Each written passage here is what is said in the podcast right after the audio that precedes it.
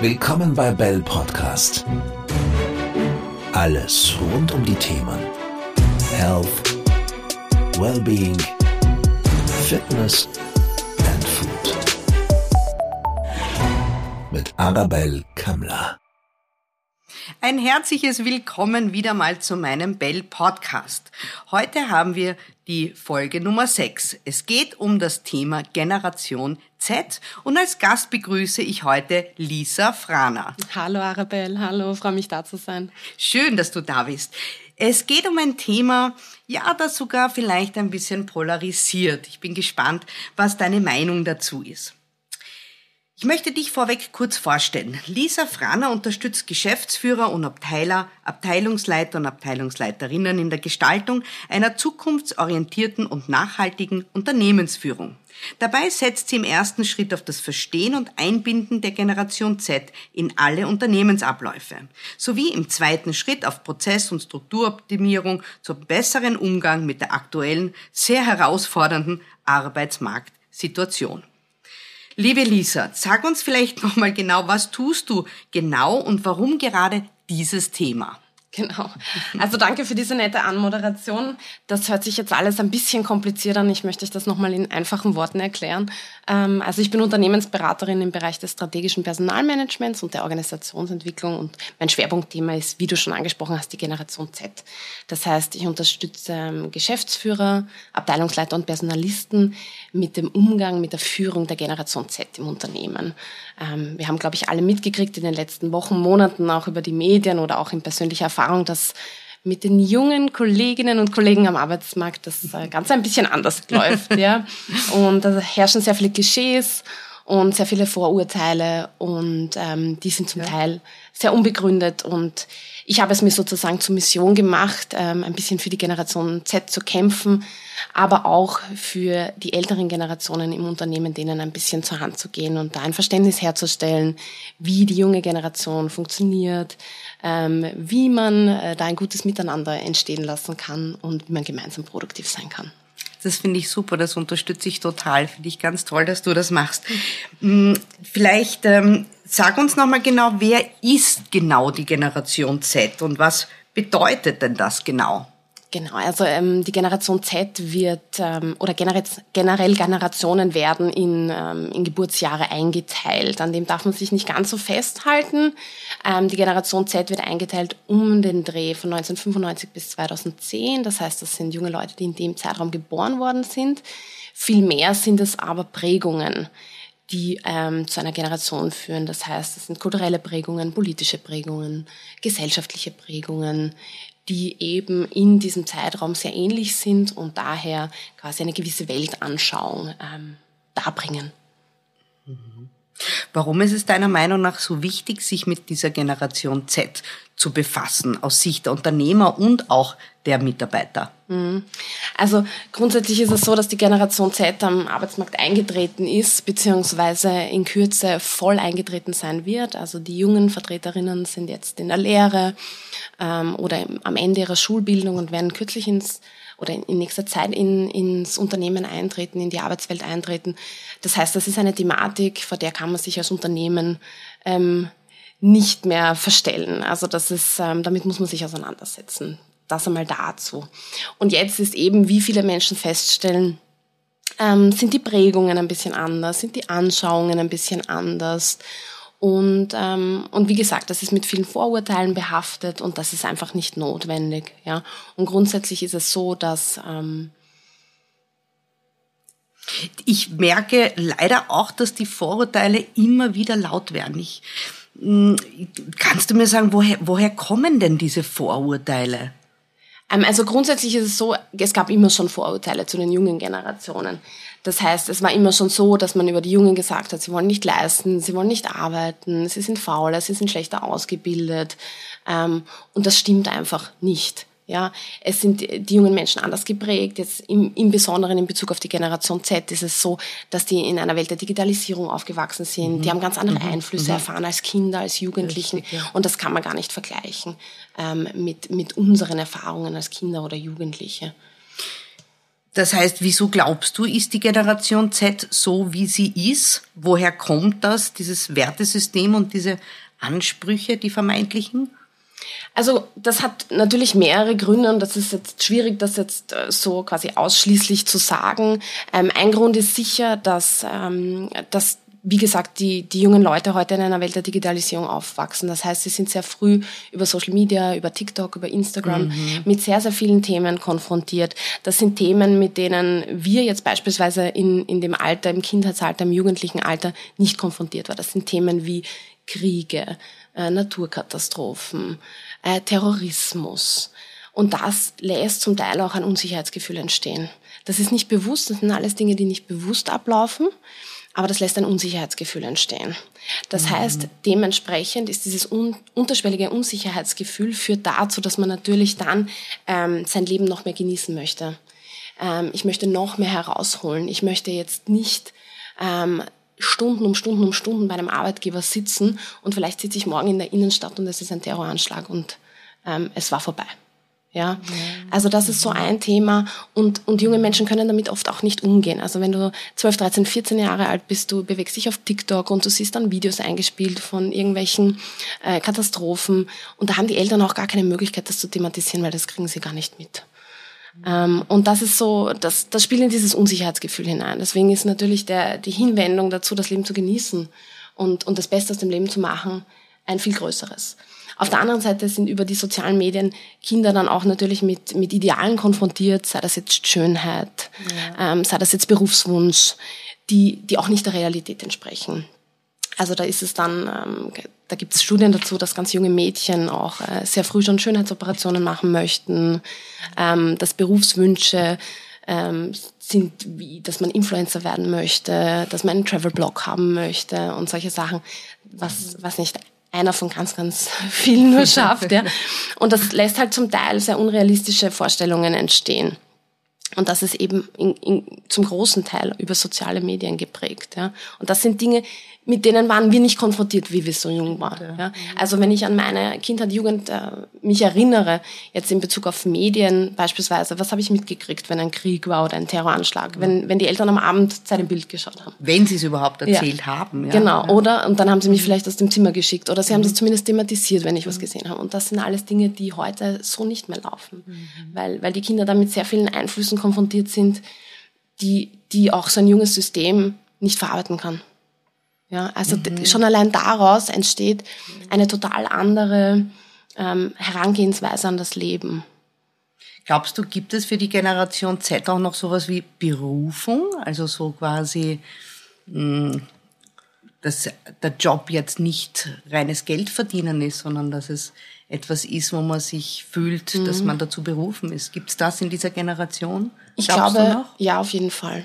Auf jeden Fall. Also ähm, es ist festzustellen, und das ist auch meine Erfahrung aus, aus den knapp zehn Jahren, die ich jetzt im, im Personalwesen arbeite, da ist das eigentlich noch, noch viel mehr ähm, in den Vordergrund gerückt.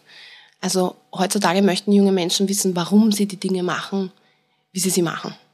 Also wenn ich eine Anweisung bekomme von meinem Abteilungsleiter, äh, von meinem Vorgesetzten, ich möchte wissen, warum ich das mache.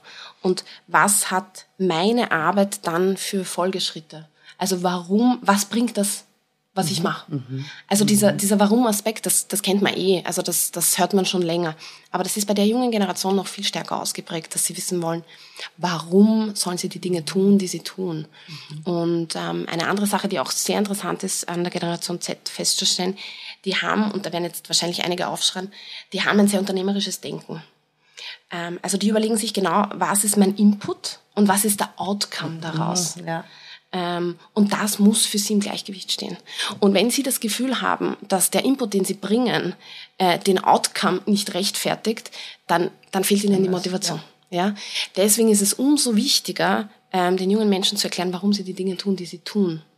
Ähm, weil sie dann quasi für sich dieses Gleichgewicht zwischen Input und Output mhm. herstellen können und dann den Sinn erkennen. Und aus diesem Erkennen des Sinns entsteht eine intrinsische Motivation. Ja, toll. Es leuchtet komplett ein. Ja. Müsste man mhm. einfach auch wieder dieses klassische Awareness dahin bringen. Mhm. Ähm, wenn wir vom Arbeitsverhalten gehen und wenn wir jetzt unterscheiden vom Arbeitsverhalten der Generation Z und den älteren Generationen? Was, äh, was fällt dir da auf? Ja, also grundsätzlich ist es eben das Thema, das ich jetzt gerade schon kurz beleuchtet habe, dieser, dieser Warum-Gedanke, der viel stärker ausgeprägt sein muss und ähm, der, der Leistungsgedanke, der sich auch geändert hat. Ja. Also grundsätzlich ist es so, man, man kriegt das natürlich sehr stark über die Medien mit, man erfährt das selber, es wird alles teurer. Ja, und heutzutage ist es so, wenn du, wenn du als junger Mensch in den Arbeitsmarkt eintrittst, du hast vielleicht dann noch ein Studium absolviert oder irgendeine Ausbildung gemacht, ähm, und du überlegst dir dann, wie, wie gehst du dein Leben finanziell an, dann bist du schon einmal an dem Punkt, wo deine Fixkosten die Hälfte von deinem Bezug auffressen. Ja? Und dann ist es natürlich auch sehr schwierig, sich was aufzubauen. Ja? Und dann fragt man sich natürlich, das geschieht alles unterbewusst, das geschieht nicht bewusst. Dann fragt man sich natürlich, ähm, zahlt sich das jetzt aus? Also zahlt sich das aus, dass ich da jetzt Vollgas mich involviere und Überstunden schiebe ohne Ende ähm, dafür, dass eh die Hälfte von meinem Bezug durch meine Fixkosten abgedeckt ist, was kann ich mir da aufbauen, was ist da noch drinnen, mhm. ja, und das war natürlich bei älteren Generationen schon noch anders, ja, und das, da, da gibt es auch wieder diese, diese Prägungsaspekte, die mit reinfallen, ja, also 50-plus-Generationen, die sind, die sind mit dieser Nachkriegsthematik, mit diesem, wir müssen was aufbauen, wir müssen anpacken, damit sind sie noch viel stärker verbunden, da ist irgendeine Haltung da, dass man, dass man Leistung bringen muss, damit man was aufbaut und, und damit man sich was leisten kann und so weiter, und die sehr junge Generation, die sind auch von der Thematik schon sehr weit weg. Mhm. Das heißt, auch da entsteht eine komplett andere Haltung zum Thema Arbeit. Verstehe. Mhm. Mm, wenn wir jetzt mal, weil du hast sehr viel davon gesprochen, wie sich die Generation Z fühlt, mhm. ähm, drehen wir den Spieß mal um und gehen an die, ja, was, welche Vorteile würde die Generation Z der Arbeitswelt bringen? Also wenn du das jetzt aus der Sicht eben von den Geschäftsführern, Abteilungsleitern, Personalistinnen und Personalisten aus dieser Sicht siehst. Was, mhm. was sind die für Fürsprechpunkte sozusagen? Mhm. Also eine ähm, sehr interessante oder für mich persönlich sehr interessante ähm, Geschichte ist, dass, ähm, dass die junge Generation jetzt beispielsweise über, über ähm, das Medium TikTok sich angeeignet hat, Dinge zu kopieren. Das heißt, wenn wir jetzt TikTok anschauen, wie funktioniert TikTok oder wie hat jetzt in der Covid-Pandemie TikTok funktioniert? Es wurden quasi vielleicht Tanzvideos ähm, gedreht und die wurden immer und immer und immer und immer wieder kopiert. Das heißt, es hat dann die ganze Welt zu demselben Song irgendeinen Tanz durchgeführt. Das heißt, eine Stärke der Generation Z ist beispielsweise das Kopieren. Das heißt, wenn man denen Systeme schafft, die sie kopieren können, sind sie irrsinnig schnell darin, sich Dinge anzueignen. Das heißt, das ist eine große Stärke, die man im Unternehmen einsetzen kann. Eine andere große Stärke ist eben diese ganze ähm, Technologiegeschichte, die ganze Digitalisierung. Ähm, und auch Effizienz. Das heißt, eine Generation Z-Mitarbeiterin oder ein Generation Z-Mitarbeiter wird sehr schnell identifizieren, wenn irgendwelche Prozesse, die IT unterstützt sind, nicht reibungslos funktionieren und wenn man die in irgendeiner Form besser und einfacher darstellen kann, so dass alle ein leichteres Leben haben. Und das spielt dann auch wieder in die Sache ähm, von Input und Outcome hinein. Mhm. Das heißt, da diese Effizienz zu schaffen. Das sind, das sind Dinge, die, die in der Stärke dieser Generation liegen. Und wenn wir es kritisch umdrehen, was mhm. könnten die Herausforderungen sein durch die Einstellung von jüngeren Mitarbeitern? Mhm. Ähm, also Herausforderungen sind sicher dahingehend, dass, dass wir uns von dem Gedanken trennen müssen, dass Mitarbeiter 10, 15 Jahre im Unternehmen bleiben. Das ist nicht die Herangehensweise der jungen Generation. Die sind in einer globalisierten Welt aufgewachsen. Die, die möchten die ganze Welt sehen, die möchten unterschiedliche Dinge ähm, erleben, die möchten auch unterschiedliche Berufe ähm, ausprobieren. Mhm. Das ist nicht mehr so wie früher, wo wo ähm, du zwei Möglichkeiten hattest. Also wenn ich jetzt zum Beispiel das Beispiel meiner Mutter hernehme, da hat es geheißen, okay, entweder sie wird Lehrerin oder sie geht in die Bank. Ja, heute als junger Mensch, dir steht die ganze Welt offen. Du kannst 500 Berufe ergreifen und kannst dir total frei wählen, was du machen möchtest. Das heißt, da ist, ist natürlich diese Änderung zu sehen, dass, dass die, die Dauer des Dienstverhältnisses äh, kürzer wird. Ja? Und da sind Unternehmen dann gefordert, ähm, sich dahingehend vorzubereiten. Das heißt, wie kann ich im, im, im Unternehmen Systeme schaffen, die mir erlauben und die mich dabei unterstützen, ähm, Mitarbeiter sehr schnell einzuarbeiten, das Wissen zu strukturieren, ähm, auch wenn ein Mitarbeiter das Unternehmen verlässt, wie, welche Systeme kann ich schaffen, dass ich das Wissen, dass dieser Mitarbeiter ähm, sich erarbeitet hat in, in der Zeit, die er da war, im Unternehmen halte. Das heißt, das sind so Dinge, die ich als Unternehmen ähm, beachten muss und das sind sicher die Herausforderungen, denen wir heute entgegensehen, mit denen wir in ein Unternehmen umgehen müssen, um auch langfristig äh, Stabilität zu haben und konkurrenzfähig zu bleiben. Mhm. Ein weiter ja, polarisierendes Thema. Trotzdem interessiert mich deine Meinung, wenn, mhm. wenn du sie uns sagen möchtest. Ja. Thema Homeoffice ähm, und das Neueste, was jetzt in aller Munde ist äh, und diskutiert wird, ist die Viertageswoche. Mhm. Ja, also wie du sagst, sehr, sehr, sehr polarisierendes Thema. Ähm, also ich, mein, meine Ansicht dazu ist, meine persönliche Ansicht dazu ist, ich denke, Arbeitsplatzflexibilisierungen wie, wie Homeoffice ähm, oder, oder Arbeitszeitflexibilisierungsmodelle wie Vier-Tage-Woche sind wichtig. Ja? Ähm, man sollte schauen, wo es möglich ist. Es ist natürlich auch nicht in jedem Berufsfeld möglich. Ja, wenn du heute eine Pflegekraft bist oder wenn du ein Servicemitarbeiter bist in, in einem Gastronomiebetrieb, dann hast du keine Möglichkeit, Homeoffice zu machen. Ähm, es grundsätzlich, ich denke, da ist über die Pandemie eher ein großes Umdenken, ähm, Umdenken entstanden. Ja. Mhm. Die Herausforderung bei Homeoffice, die ich sehe, ist äh, die Zusammenarbeit. Ja. Also grundsätzlich ist es so ein bisschen lustig, weil auf der einen Seite ist die Flexibilisierung für, für junge Leute total wichtig, auf der anderen Seite ist aber auch dieser menschliche Bezug für sie total wichtig. Ja. Also wir haben das Thema Digitalisierung, wo alles irgendwie sehr viel distanzierter wird, man kommuniziert über das Internet, man sieht sein Gegenüber nicht. Ja? Und da ist festzustellen, dass auf der anderen Seite dann die Menschlichkeit sehr wichtig ist. Also die Auseinandersetzung mit dem Menschen. Ich möchte als Individuum gesehen mhm. werden. Ja? Mhm. Das heißt, das ist so ein bisschen die Herausforderung beim Thema Homeoffice, das zu schaffen. Ich denke, dass es die Möglichkeit geben sollte in den Berufen, in denen es möglich ist.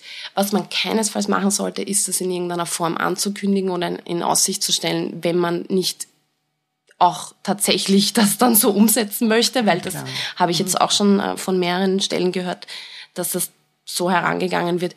Und grundsätzlich vier, vier Tage Woche, ja, also ich glaube, wir sind da zum Teil einfach in solch, solchen Strukturen gefangen, wo sie, na, das, das hat es jetzt bis jetzt noch nicht gegeben und warum sollte und, und hin und her.